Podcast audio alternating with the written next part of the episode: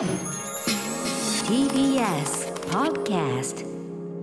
TBS ラジオからお送りしている明日のカレッジキニマンス塚本二希とバディの黒部睦美がお届けしていますさあここからの時間はとってもスペシャルなインタビュー企画をお届けしていきます題して明日のエンタメ学部土屋太鳳さんよろしくお願いいたします。お願いします。明日のカレッジをお聞きの皆さん、こんばんは土屋太鳳です。よろしくお願いいたします。はい。なんとこの明日のカレッジに土屋太鳳さんが来てくださいましたよ。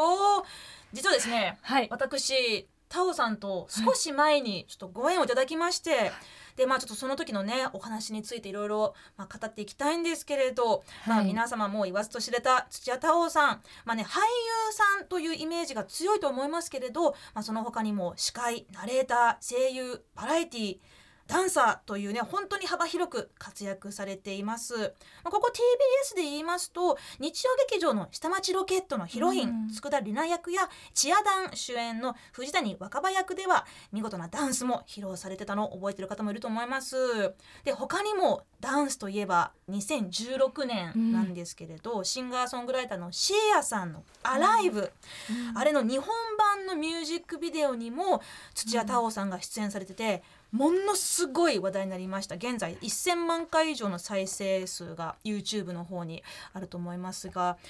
もうどこから聞いていこうかねもう今日は。本当ですね私もこのミュージックビデオとかすごい衝撃を受けて、えー。何回も見てましたね、えー、ありがたいです。でもタオさんって本当にあの、小さい頃からいろんな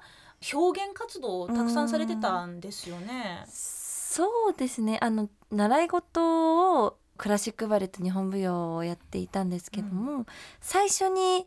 姉が日本舞踊をやってて、どうしても私が本当にやりたいって言って。で母にお願いしてで3歳の3月3日うん。から始めるとすごく縁起がいいって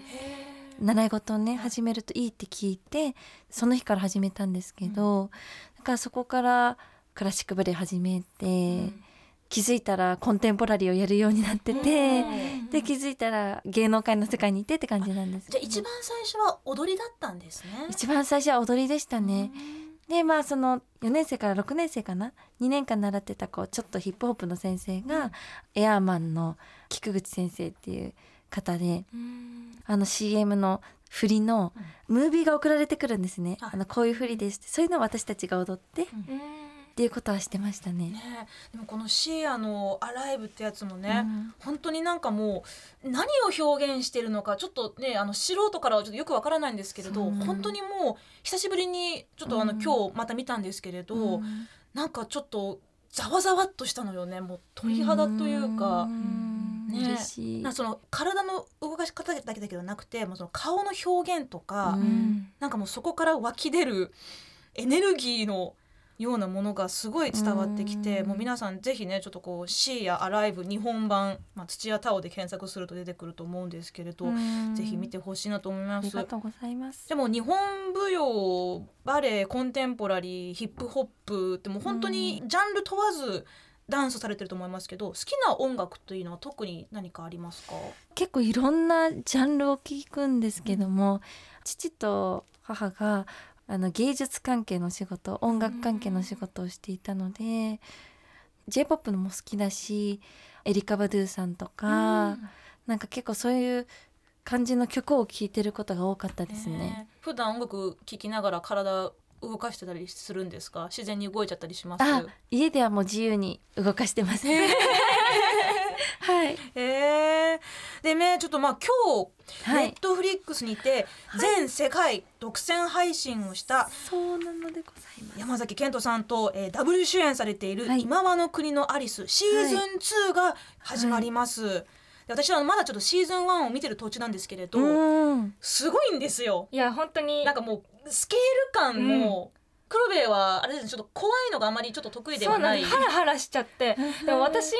は中学生ぐらいの時に土屋太鳳さんが出てる映画だったりとか、うん。ドラマとかを見てこう私たちの青春っていう感じなんですよ。ヒロインっていう何それ学園イメージだったから、うん。こんなかっこいい役もやるのっていうか、私自身すっごいアクションとかに憧れあって、こんなこともできちゃうのと思って、もうすっごい衝撃がやばいなんか当時はっていうかその一番最初にブレイクされた頃って結構清純派というか、うん。なんかこう、うん恋愛もの、まあうん。美うん。美少女っていう風にいろんな形であのつけられたと思うんですけれどそこからなんか大転換してるようなな印象ですすねよね。びっくりですいや嬉しいです。本当に。まあこの今まの国のアリスではウサギの役を演じていらっしゃいますけれど、はいねちょっとねまだ見てない方にどういうまあストーリーをこの作品が展開しているのかというのを簡単に教えてもらっていいですか？そうですね。あのまあ今和の国っていうのは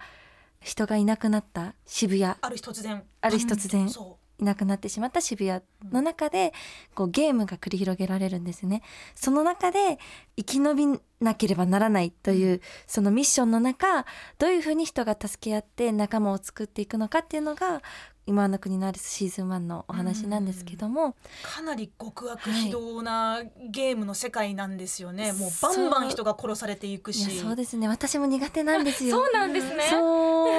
自分でやってたけど苦うん。手なんです。だから私見れないかもって言って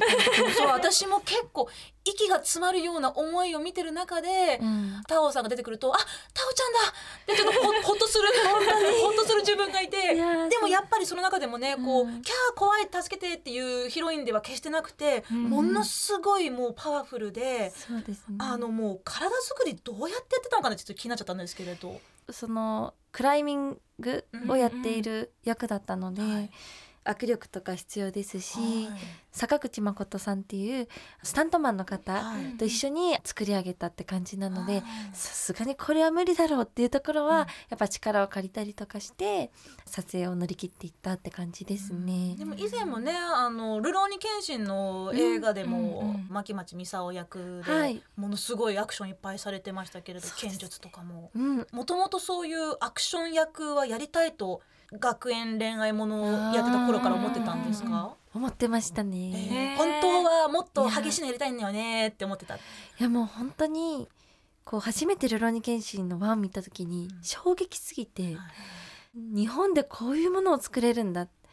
なのになぜ自分はここにいないんだろうってこんなにも体を動かせるのに動かしてきたのになんでだろうって思ってもう週2回ぐらい見に行ってて。えで1年後にオーディションがあると、うん。も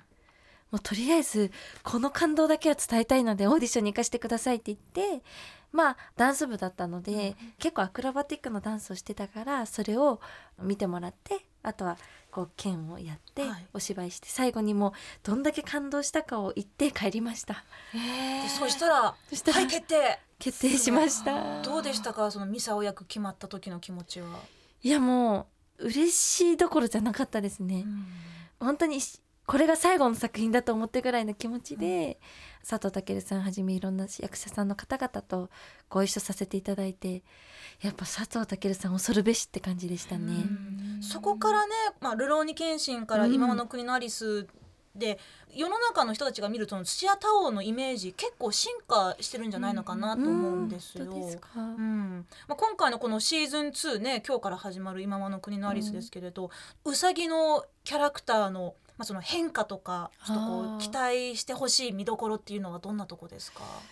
やっぱシーズン1はその尊敬する父を社会の圧力に潰されてしまって父を亡くしちゃうんですよね。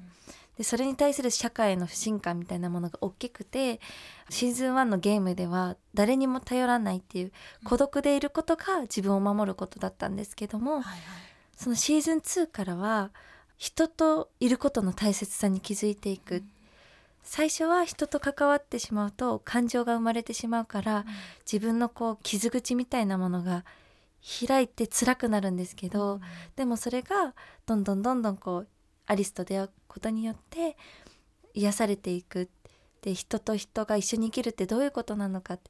誰かを思いやるってどういうことなのかっていうことがどんどん描かれてうさぎがこう変わっていくので,、うん。で明るくなっていくんですよね。うん。なのでそこもぜひ見ていただきたいなって思いますしこう今の世界ってちょっと現実と似てるというか、はい。まあ皆さんこう学校とか会社とか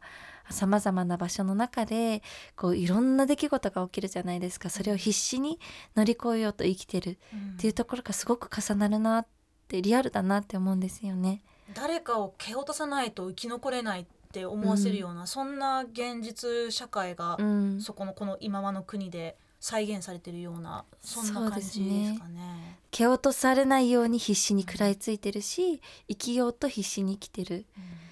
っていうところがすごくリアルだなっていうふうに思うので、うん。こうバーチャルな世界ではありますけどすごく共感していただける部分があるんじゃないかなっていうふうに思います。うん。できたらねそのあの人が死ぬシーン全部カットされた優しい世界バージョンがあったらいいよねって黒部と話して。いやでも本当にすごい全部の作品そうですけど役にすっごい思いがあるというか、なんかどの作品だけじゃなくて例えばテレビに出られてる時とかも全部のお仕事に全力でやられてるのが今もお話聞いて伝わってきてえー本当にすごいなと思いますしなんか心すり減っちゃいそうでいやすすごいなって思います。うるうるしちゃう。あいりがとうございます。でもねもうあのタオさんはこれまでもたくさんの賞を俳優活動を通して受賞されていまして、2016年第40回エランドール賞の新人賞、えー同年第39回日本アカデミー賞新人俳優賞を受賞しその次の年2017年には第9回多摩映画祭最優秀新進女優賞、えーそして2018年は第41回の日本アカデミー賞で優秀主演女優賞という、はい。たくさんトロフィー飾ってあるんじゃないかと思うんですけれど。えーまあ、この俳優活動以外でもね、うん。まあ、私が最初にタオさんとお会いしたきっかけもちょっとつながるんですけれど、はい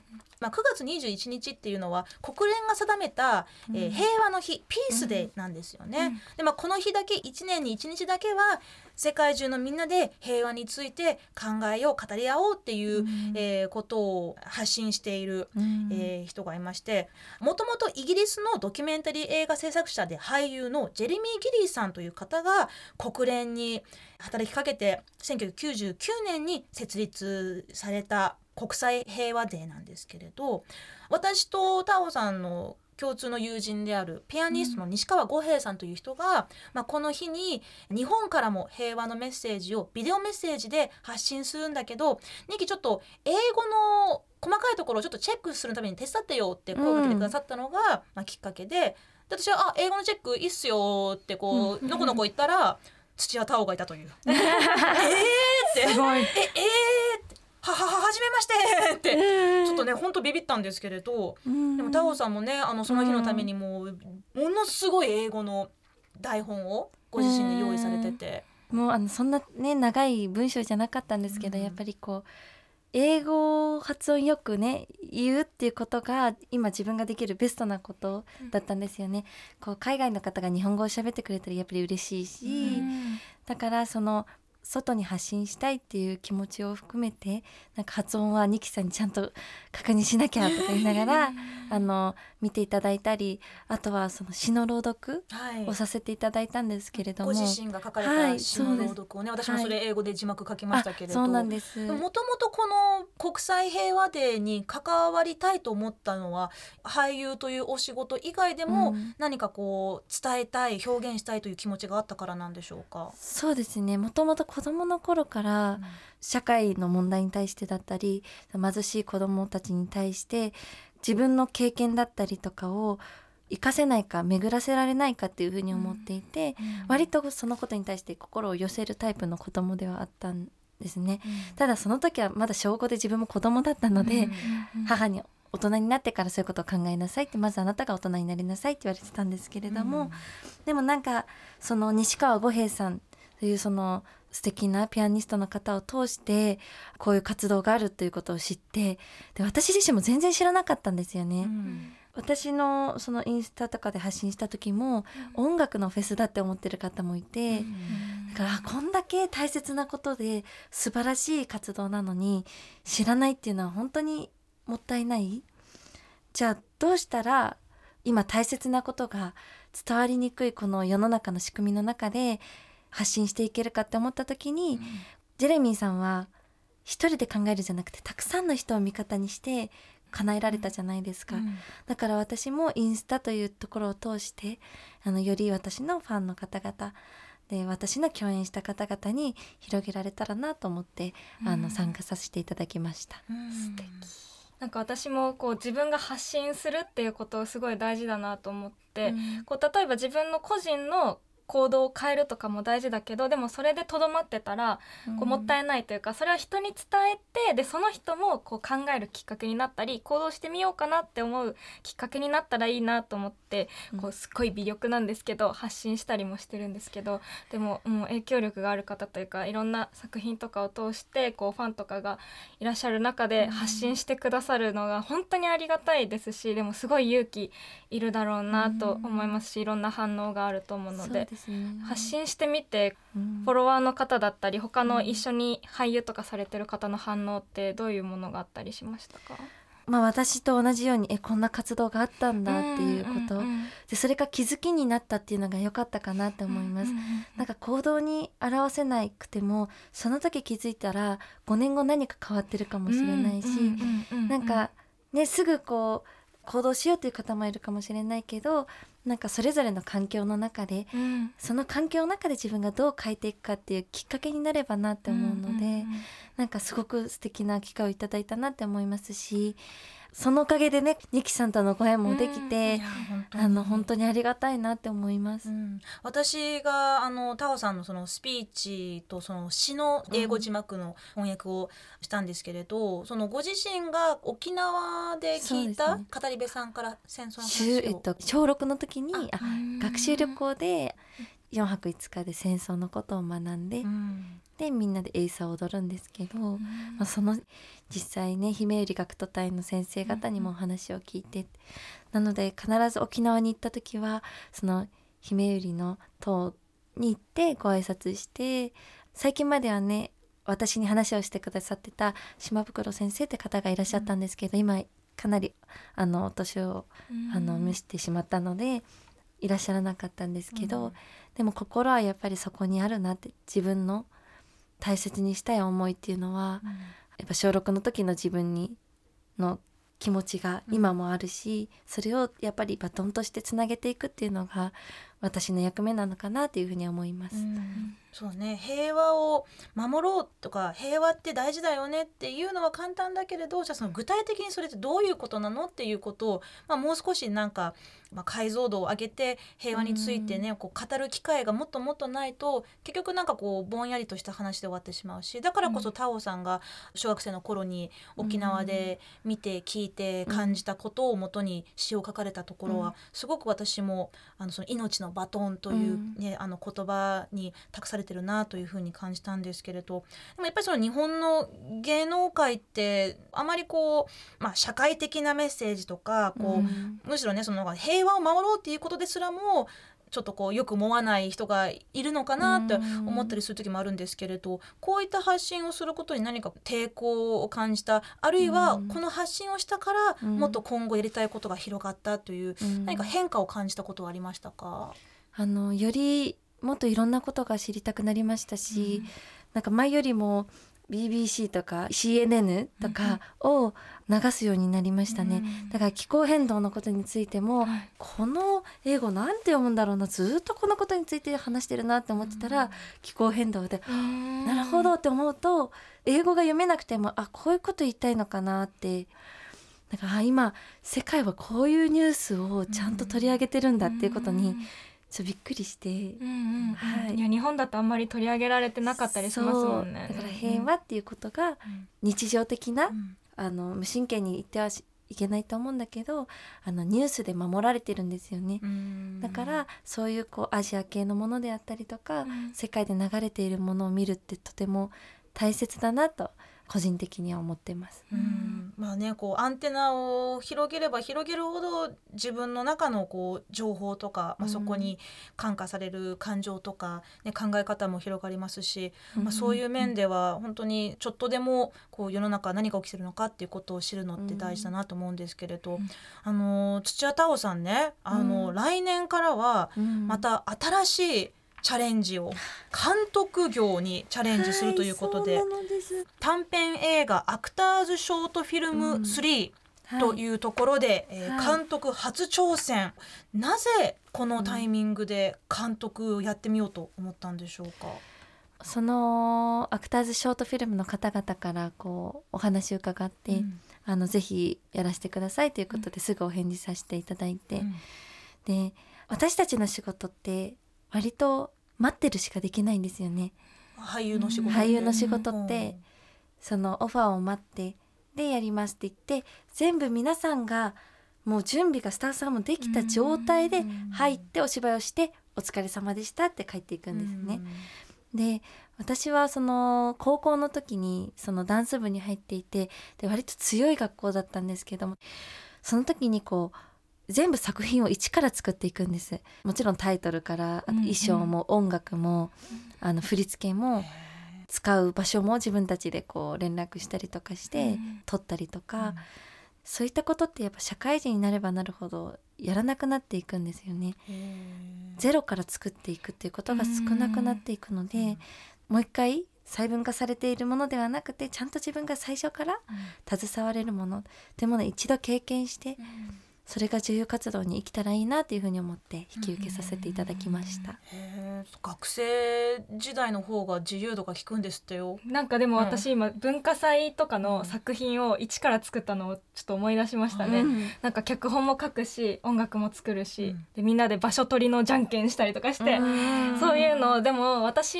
私もとかこうもとか言っちゃいけない、ね。もうそんなそんな土俵な感じじゃないんですけどでも最近はこう呼んでいただくこうラジオとかもそうですけど、とかが増えたけどこう改めて自分で一からこういろいろ環境のこととか勉強して改めて作品作りたいなとか思ったりして、あなんか全然違う土俵ではあるもののなんかすごいわかる気もすると思って聞いてました。うん。やっぱりそれ一から自分で作るっていうのすごい達成感も半端ないでしょうね。そうですね、うん。まあでもこんなに心の中の声を文字にするのって難しいんだと思って結構いろんな人に連絡して「この言葉どう思う?」とか、はい。えあの脚本とか？脚本とはい、演じるのは？主演でやらせていただいてご自身も、はい。えじゃあ監督脚本主演？そうですね。一人三役ですか、はい。それはちょっとかなり大変そう。ね。全然セリフが逆に書いたものの、はい。その全部覚えようとしちゃってはい、次なんだっけ？みたいななりますね。えじゃあそれはカメラの前でその演技をしてから自分で「はいカット!」って言ってカメラの裏に回ってチェックしてでまた戻って。戻ってじゃあ本番行きますって言って、うわーそ切り変替え大丈夫ですか？ねえ。でもやっぱりその女優という立場だけだったら見えてこない、まあ、うん。カメラの反対側からの世界もあるでしょうし、うんどういう思いで作品を作ろうと思っているんですか、その「命のバトン」っていうさっきニキさんが言ってくださったその言葉を大切にした作品を作れたらなと思って脚本を書いたんですけども、まあ、おじいちゃん母親娘友達その4人の物語で、それぞれの抱える問題おじいちゃんが抱える問題お母さんが抱える問題そして私友達がこうどういうふうに関わり合ってお互いを助けていくのかお互いをどう受け入れていくのかっていうことが描かれてたらいいなと思ってます。でもなんか作品作るって自分が思ってることとか価値観とかすごい多分出てると思うので、うん。なんかどういう思いがあるのかとか見るのがすごい楽しみです。えー、嬉しいです、もう。そのさっきおっしゃってたその役者は待つ、ねうん。待つ仕事だっておっしゃってましたけれど、うん。やっぱりその自分の世の中に発信したいメッセージとか大事に思っている価値観をうん。作品、まあ、そのフィクションという形にするっていうのもタオさんご自身のその人柄がそこに出てくると思いますし、私も、まあ、少しだけお会いさせてもらった時にこの人はなんかすごくこう真摯な方だなっていうそのなんか精神誠意というか、うん。本当にこう目の前の人に対してもうそれがもうどんな人であろうとすごくこう優しく接してくれるような人で、でもやっぱりその今日もねお話しいただいたようなその絆とか、うん。人との関係性の大切さとか、うん。そういったところにこう多分これからね作られるアクターズショートフィルム3の作品に出てくるんだろうなと思うとすごく楽しみですね。ありがとうございます。うん。でもこれからねあの、まあ、いろんなことに次々と挑戦されていくと思うんですけれど、ご自身が今目指していらっしゃる理想像もしくは、うん。あの行ってみたい方向性みたいなところはうん。どんなところですか、なんて言うんだろう。見えないものにやっぱ飼いならされずに、こう本当の意味で野生的でいたいなっていうふうには思います。野生的ですか、うん。はい。なんかこうアクティブでいたいし、うん。心を止めずに我慢しない。うん。素敵なんかこう感謝をしながら自分のやりたいことを素直にやっていくっていううん。ことですね。でそこで野生的うんにうん。こういろんなものを見てうん。いろんなものを新鮮に感じるってことが大事なのかなっていうふうに思います。うん。大人になるとねいろんなことにこう新鮮味なくなっちゃうし、うん。ああまたいつものこれかとか、うん。なんかいつものこの人かっていうふうに、ねうん。なっちゃうところありますけれど、うん。でもそこの、まあ、感謝という気持ちとか、そういったところは私から見るとタオさんはこれからもずっと持ち続けるような方なんじゃないのかなとあ勝手に思っています。りがとうございます。もうニキさんもう素晴らしいですね 本当に。ねでもちょっとまだまだ話したいこといっぱいあるんですけれど、ね本当にお忙しい中お時間どうもありがとうございましたこちらこ。そです。うん、最後にあのタオさんの方から告知などありましたらちょっと聞かせてください。はい、2023年のカレンダーが発売されます。うん2種類ありまして念願のキャンプ場での撮影をしました。あの写真家の松岡一徹さんによるこうフィルムで撮り下ろした写真なんですけども、キャンプ場で撮影するのが念願だったんですね。そうなんですよ。もうキャンプしたくて、キャンキャンプ好き？そうキャンプ好きだし、はい。自然に触れたいとか。野生的。野生的？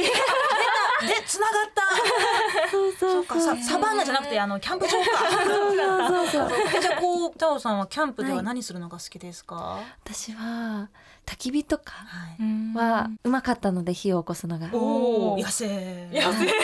結構そういうプレイパークとかにも行ってたんです、はい。一週間。で野菜と鶏さんと。その時だけ自給自足みたいな。足。でお手洗いも掘って。ええそう。ワイルドだ。でもすごいんですよ。はい長野の川の横に普通の石あるじゃないですか、はい。か川とかにゴツゴツはい。それがパカーンって割れてるところがあって、うんアメジストとかあるんですよ。長野のキャンプ場の川とかに？ローズコーツとか、えー。ピンクのやつがパパパパパってやって。本当にそのキャンプ場の石の中にそういう眠る岩石がそう。詰まってるんだ。そういう自然って本当に素敵なところだから、そういうのに触れたいっていう思いでちょっと今回はオフな土やタオが見れるようなカレンダーになっております。これちょっと要チェックでございます、うん。それともうあ一つ。それと今回お話ししておりましたネットフリックスにて12月22日の今日からうん「今はの国のアリス」シーズン2が配信中でございます。来ました。イエイ。お皆さん見れますのでシーズン1含めチェックしていただけると嬉しいです。ぜひねこの今はの国のアリス見てみてほしいと思います、はい、じゃあタオさんここで一曲聴きながらお別れという時間になりましたけど、でございます。ねまた遊びに来てください。えもうもっともっと私勉強します。いやいろいろ教えてくいやださい。ぜひです。本当に。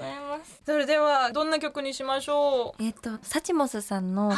ギタリストの TAIKING さんという方がいらっしゃるんですけども、その TAIKING さんとフューチャリングさせていただいたお「 Rules」という曲をぜひ皆さんに聴いていただけたらなと思います。あシンガーとしても活躍されてるんでした、うん。そうなんです。かっこいいんだな、はい。いいです。それでは、えー曲紹介をお願いします、えーそれでは聴いてください。 TAIKING featuring 土屋太鳳で「 Rules」。ここまでのアシタノエンタメ学部は土屋太鳳さんにお越しいただきました。どうもありがとうございました。ありがとうございました。